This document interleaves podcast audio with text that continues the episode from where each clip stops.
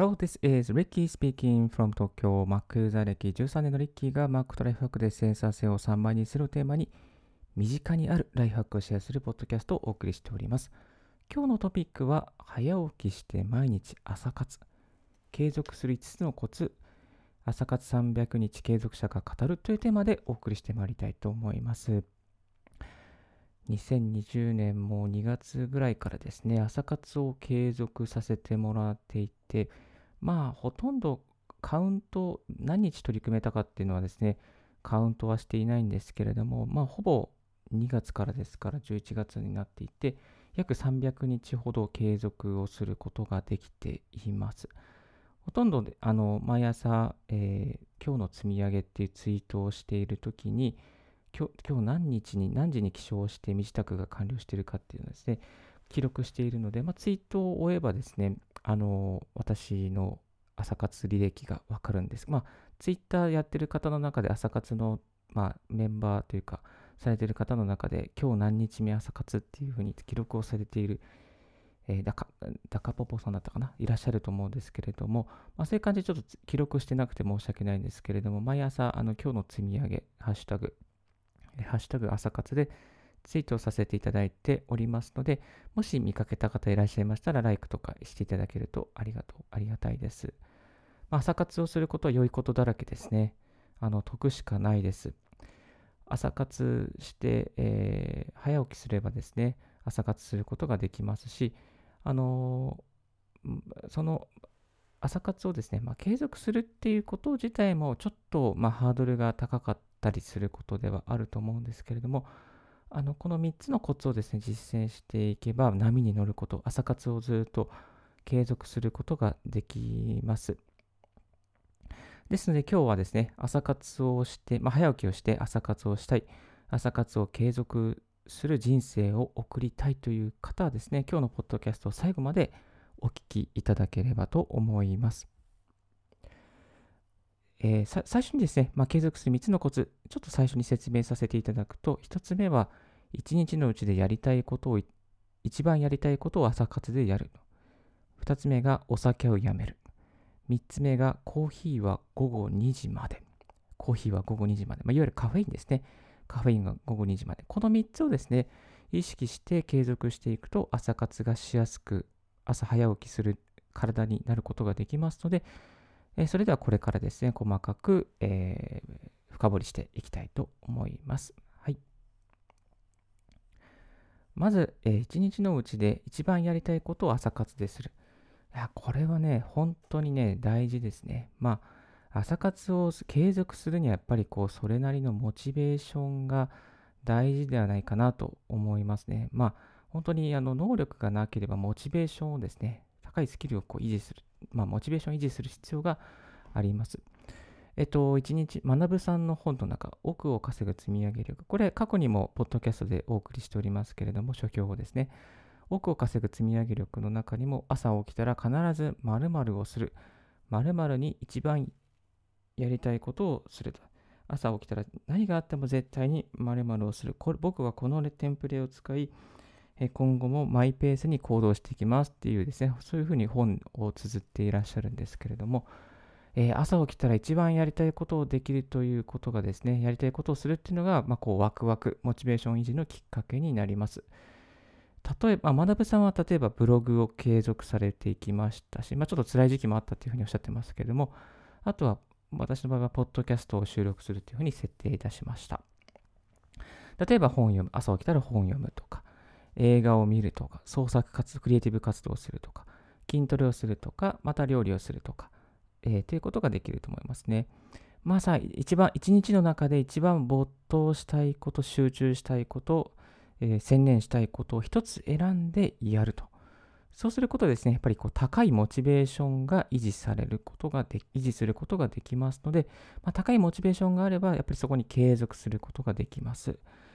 えー、やっぱりスキルがない、また、まあ、そのね、例えばこう、うん、なんだろう、まだまだスキルがなくて、ゼロからスタートするっていう時は、やっぱりこう、モチベーションが必要なんですよね。なので、まあ、英語をやりたいって言っても、やっぱりなかなかまだスキルが追いついてなければ、やっぱモチベーションが大事ですね。そういうモチベーションを高めるために、こう、一番やりたい、英語をやりたいとか、ブログを書きたいとか、ポッドキャストを収録したいとかですね、何かクリエイティブなことを読書したいとか、そういう一番やりたいこと、ワクワクすることを朝に持ってくると、えー、大丈夫です。継続することができます。で、スキルは後からついてきますので、継続、その継続していけば、どんどん積み上げてスキルは後からついていきますので、問題はありません。はい、これが1つ目の1日のうちで一番やりたいことを朝活でやろうということでした。2つ目ですね。2つ目はお酒をやめるですね。お酒をやめます。えー、お酒をやめましょう。で、お酒をやめる理由はですね、やっぱり睡眠のバランスが崩れて眠りが浅くなります。そして体力が消耗されてしまう。まあ、これ人によって違うと思うんですけど、ね肝臓の作りとかいろいろな、まあ、あの体のね、まあ、作りとか人人人人それぞれ違うので、え作りは違いますけれども、体力が消耗されるというのもあります。そして頭がクリアでなくなる、え時間が長くなりますね、え時間損失が半端ないですね。なんかね、やっぱりこう、お酒を飲んで気持ちよくなって、ちょっとこう、脳の回転が微妙な時があったりするので、そういう時間が自分は長いので、ちょっとこう、お酒はやっぱやめるようにしてますね。はい。えっと、ちなみに、リッキーはですね、今年の1月からちょっととある事情がありまして、お酒をやめて、今、だいたい禁酒10ヶ月、11ヶ月目です。はい。コスパいいですね。コスパいいですし、パフォーマンスも上がりますし、え、いいこと尽くしです。はい。そして、まあ、じゃあ、えっ、と、お酒飲んでしまったらどうなっちゃうのかっていうと、飲んだ日の次の、えー、まあ、飲んだら、やっぱ次の日、頭がぼーっとするじゃないですか。そうすると朝活できないですよね。だいたい朝眠る、眠、寝て起きるの。起きた時になんかこう二日酔いじゃないですけど、ちょっとぼーっとしたりとか、なんかフレッシュじゃない感じがするので、まあこう、作業効率が悪くなったりとか、まあ最悪起きれなかったりということがあります。まあ、飲みすぎると体もだるくなりますし、疲れがたまるだけですね。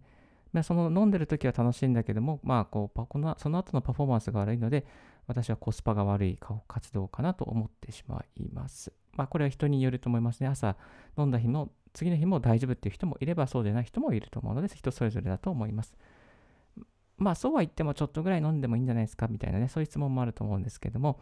まあ寝る前に、結論は寝る前に1杯くらいだったら OK だと思います。まあポイントはですね、自分がコントロールできる量にとどめることですね。自分がコントロールできる量にとどめること。コントロールできないんだったらやっぱ捨ててしまうっていう。これも勝間和代さんもおっしゃってましたね。えー、コントロールできないんだったら捨ててしまうと。で、具体的には翌日に影響がないぐらいにとどめましょうと。まあ、やっぱり私の場合は缶チューハイ1杯ぐらいかなと。結構ワイン好きなんでね、昔ワインいっぱい飲んでたんですけども、やっぱワイン半分ぐらいの、ボトル半分ぐらい飲んじゃうんですよね。まあ、ボトル1本飲んだ時もありますけども、ボトル1本飲んだらちょっと辛いですね。ボトル半分ぐらいで、まあまあちょうどいいかな。まあギリギリ次の日にあんまり影響がないかな、ぐらいな、そんな感じで、えー、私はコントロールできておりますが、やっぱりちょっとね、やっぱ次の日飲んだらやっぱ次の日ちょっと疲れるんでね、それ最近やめてます。はい。まあ、継続、朝活を継続するならですね、やっぱ晩酌はほどほどにっていう感じですかね。そして朝パッと起きれるように、まあ、整える必要があるので、お酒はやめましょうという話でした。はい。で、3つ目、えー、コーヒーは午後2時まで。これね、意外かなと思うんですよね。コーヒーは午後2時まで。まあ、なぜか午後2時。なんでだろう、午後2時みたいな。その謎のね、クエスチョンがいっぱいあるかなと思います。はい。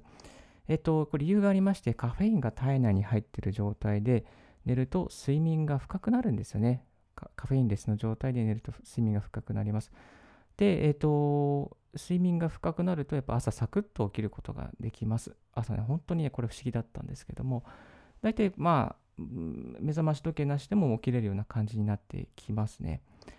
で、そして、え、カフェインが体内にない状態にですね、寝るときにですね、寝るとき、寝る、例えば10時とか11時、12時にカフェインが体内にない状態にするためには、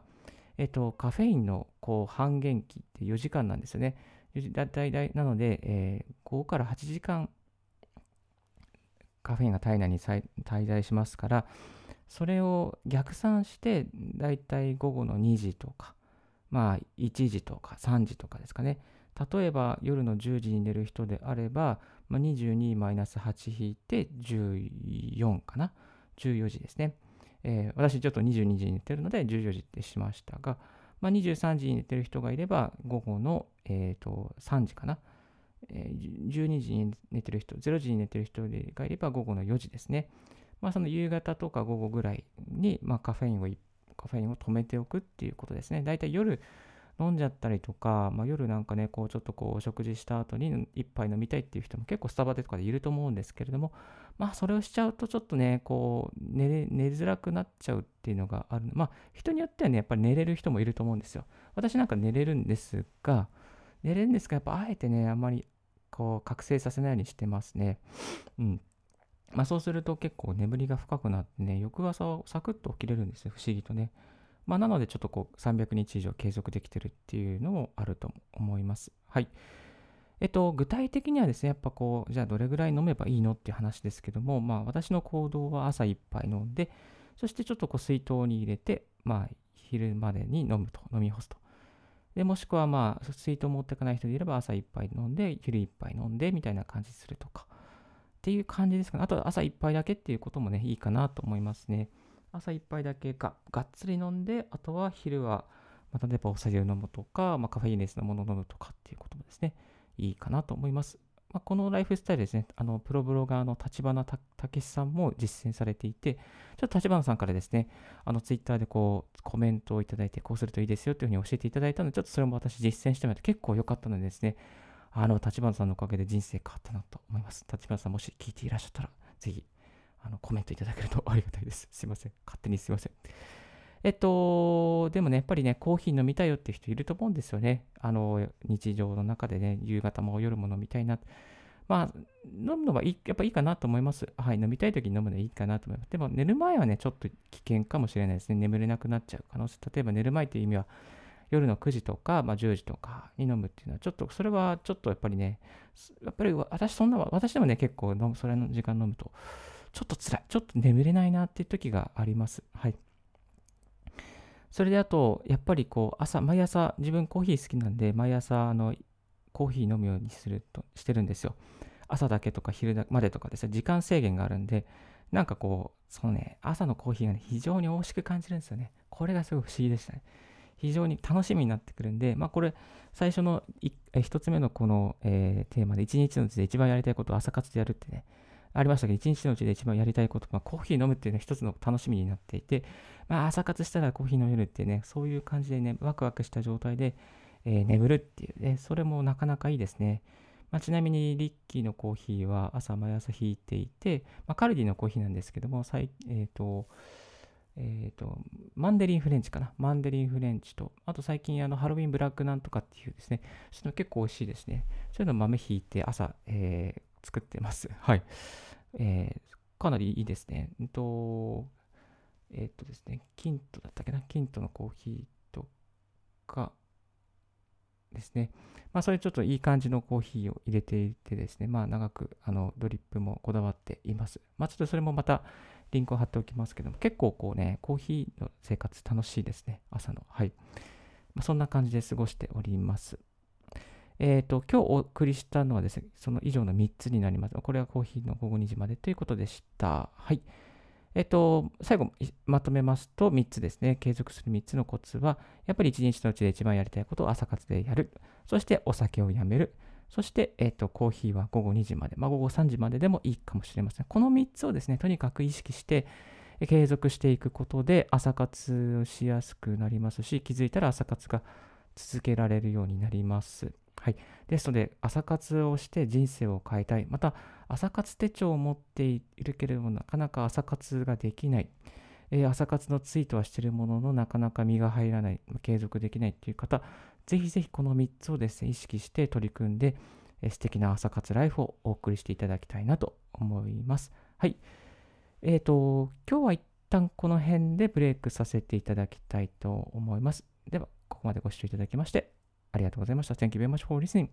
So from now on, uh, we will take a short break. Stay tuned with Ricky's Right Hack Radio. Thank you.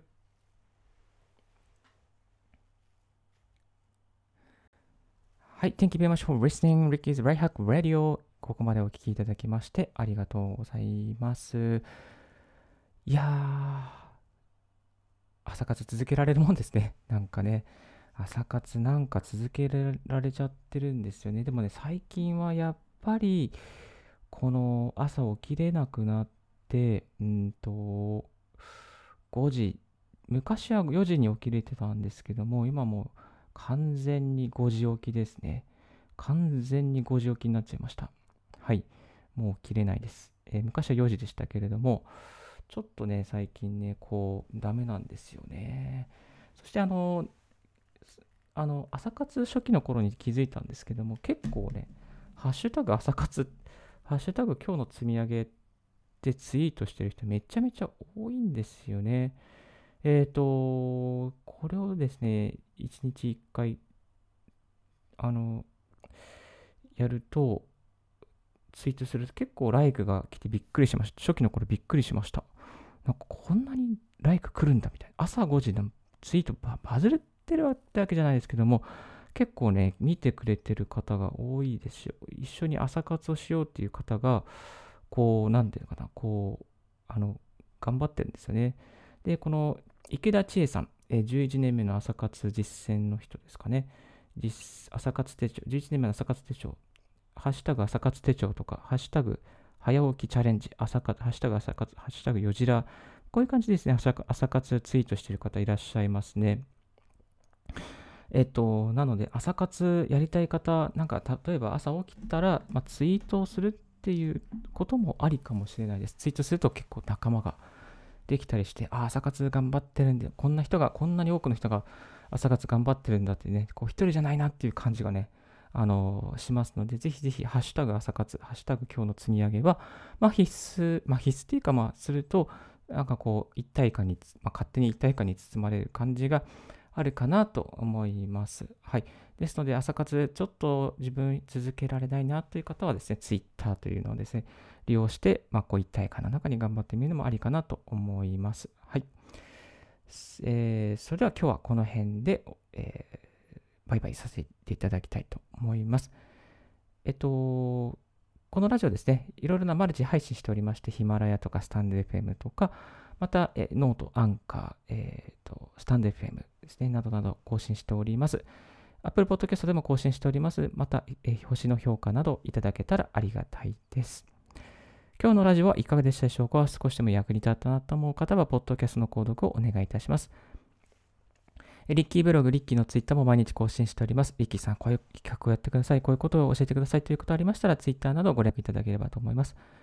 Thank you very much for listening Ricky's Right Hack Radio on this podcast. This Right Hack Radio has been brought to you by ブロガーのリッキーがお送りいたしました。Have a wonderful and fruitful day and don't forget your smile. Have a wonderful holiday. Bye.